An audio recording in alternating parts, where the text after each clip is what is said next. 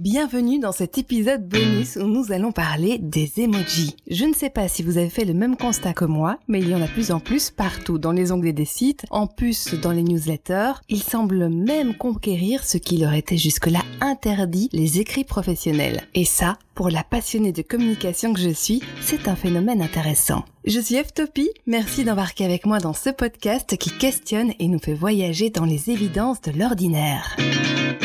Alors, devrions-nous utiliser des emojis dans notre travail? Que disent-ils de l'évolution de notre monde? Peut-on dire que c'est un nouveau langage universel? Et quel est leur impact sur nos communications? Et puis, qui choisit les emojis que nous utilisons? C'est ce que nous allons explorer dans ce podcast. Pour ceux qui, comme moi, ont largement dépassé la trentaine, les emojis, ça fait surtout penser aux smileys aux pins ou encore euh, aux émoticônes, vous savez, euh, les petits personnages en signe de ponctuation que l'on mettait dans les textos, les premiers SMS, ou encore, euh, ça c'est plus personnel, le groupe Nirvana. Emoji, c'est un terme japonais qui signifie image plus lettre. À la fin des années 90 au Japon, quelques emojis sont intégrés par un opérateur téléphonique dans les téléphones, mais il y a un problème, tous les téléphones ne peuvent pas décoder ces petites images. En 2010, la solution est trouvée pour permettre leur utilisation au niveau mondial les emojis sont intégrés à Unicode. Unicode, c'est un genre de dictionnaire mondial avec les codes des lettres de l'alphabet. Oui, parce que vos appareils, en fait, ont besoin de codes pour afficher les alphabets, les symboles et donc aussi les emojis. Avant, quand votre téléphone ne reconnaissait pas un emoji ou un caractère d'alphabet, il le remplaçait dans vos textos par des petits rectangles. Vous vous en souvenez peut-être, ça arrivait quand même assez souvent. Les emojis prennent ensuite du galon. En 2015, grand choc. Le très sérieux Oxford Dictionary proclame comme mot de l'année une image, celle de l'emoji le plus utilisé, l'emoji pleure de rire. Et c'est encore le plus utilisé aujourd'hui. Et en 2017, le terme emoji fait officiellement son entrée dans le petit Robert. Ils ont vraiment remplacé aujourd'hui les acronymes comme LOL, MDR et ont même guéri certains cas de suspensionnite. La suspensionnite, c'est la tendance à utiliser trop de points de suspension dans les messages, très présente chez les plus de 40 ans et même chez les plus jeunes, puisque j'en étais atteinte. Ces emojis représentent des émotions faciales, on les appelle alors les émoticônes, mais aussi des objets, des concepts ou encore des activités. Ils amplifient, modifient ou complètent les messages. Aujourd'hui, 61% des utilisateurs d'émoticônes les utilisent dans le monde du travail, mais ils sont majoritairement envoyés aux collègues d'un même niveau hiérarchique. Ils sont utilisés pour rendre les conversations plus conviviales, mais permettent aussi d'éviter les mauvaises interprétations, de faire comprendre l'ironie par exemple. Près de 8 travailleurs sur 10 estiment que les emojis influent positivement sur leurs relations avec les collègues. Dans le cadre pro, il est aussi perçu comme plus poli d'envoyer les emojis les plus courants, les plus conventionnels. Un emoji clin d'œil ou sourire passe beaucoup mieux qu'un emoji avec les yeux en étoile ou en cœur. Par contre, si c'est un supérieur qui envoie des emojis aux travailleurs, cela passe souvent vraiment moins bien. Dans les messages commerciaux, on peut observer davantage d'emojis iconiques comme par exemple des petites flèches et des caddies. Elles permettent de faciliter et de baliser le scan rapide des informations. Je pense par exemple à mettre une petite cible pour euh, expliciter les objectifs ou un calendrier à côté du planning. Les emojis sont assez répandus dans le milieu de la tech, du marketing et de la communication, mais restent quand même assez peu crédibles pour d'autres métiers comme les avocats, les banquiers ou les médecins. Alors, comme le langage, les emojis évoluent et sont donc un indicateur intéressant de l'évolution de nos sociétés. Au début, les emojis étaient assez stéréotypés et genrés. Le policier était un homme à moustache, les femmes allaient chez le coiffeur il n'y en avait que quelques centaines. Courant 2015, différentes couleurs de peau ont été introduites afin de mieux représenter la diversité.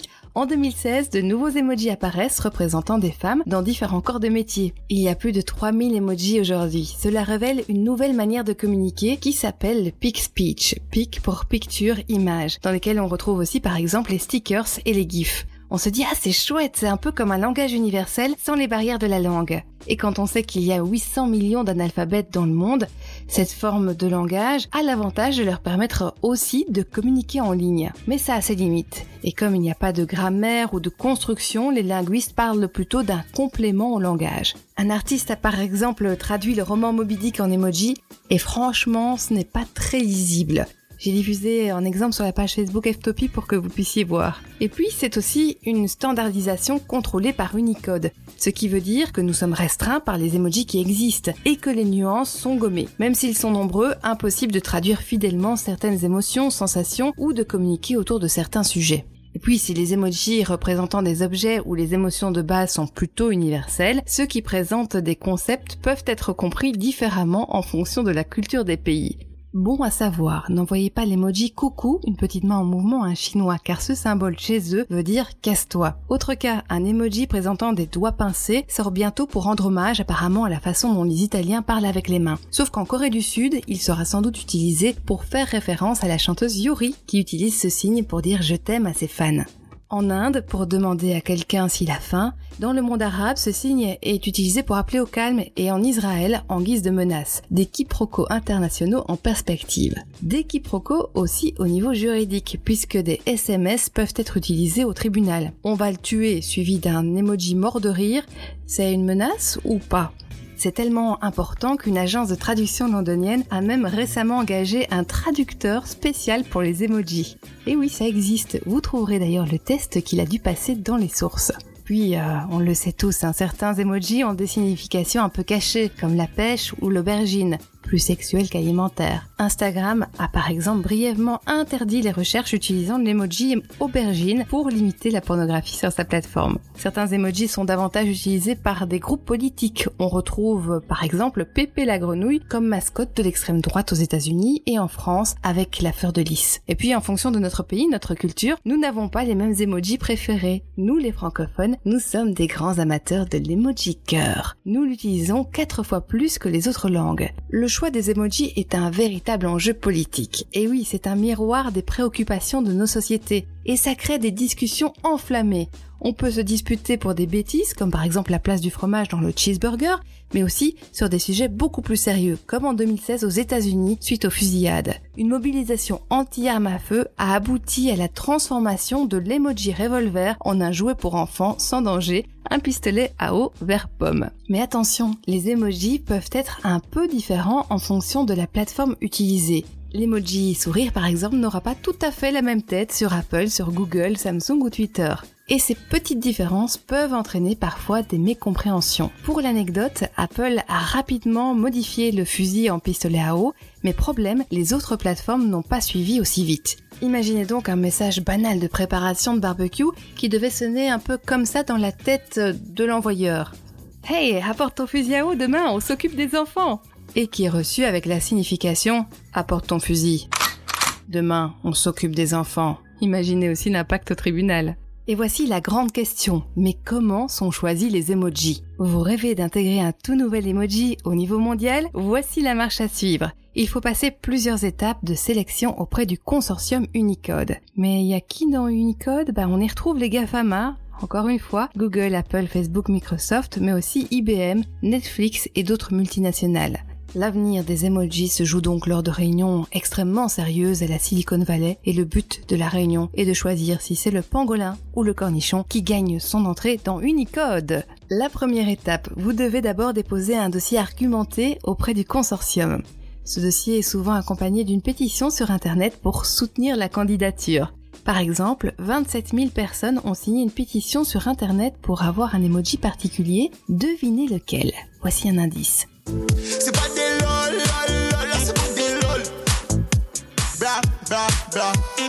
Vous l'avez reconnu Oui, les fans demandent l'emoji du signe de main signature de Joule, un rappeur français. On trouve aussi 5500 soutiens pour un emoji Poutine, pas le président russe, hein, mais bien le plat québécois fait de frites, fromage et de sauce brune.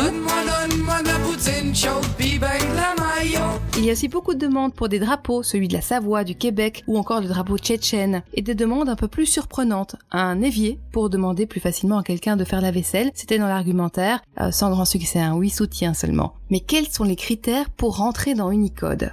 Dans le dossier que vous devez envoyer, il faut mesurer le besoin. Plus l'emoji sera utilisé et plus il a de chances d'être choisi. Mais il faut aussi apporter une analyse de comment la création pourra être utilisée. C'est pour cette raison d'ailleurs que l'emoji saucisse n'existe pas. Trop tendancieux. L'aubergine, à mon avis, il ne l'avait pas vu venir. Il faut aussi carrément créer l'image de l'emoji que vous souhaitez voir apparaître pour prouver qu'on le comprend bien. Les emojis qui véhiculent un concept auront aussi plus de chances d'être choisis. Alors ça peut prendre plus ou moins deux ans entre la proposition et l'apparition de nouvelles emojis sur nos smartphones. L'assemblée qui décide de tout ça, elle est surtout composée de quinquagénaires blancs. Ils ont donc souvent été pointés du doigt pour leur inattention à la diversité et aux questions de genre.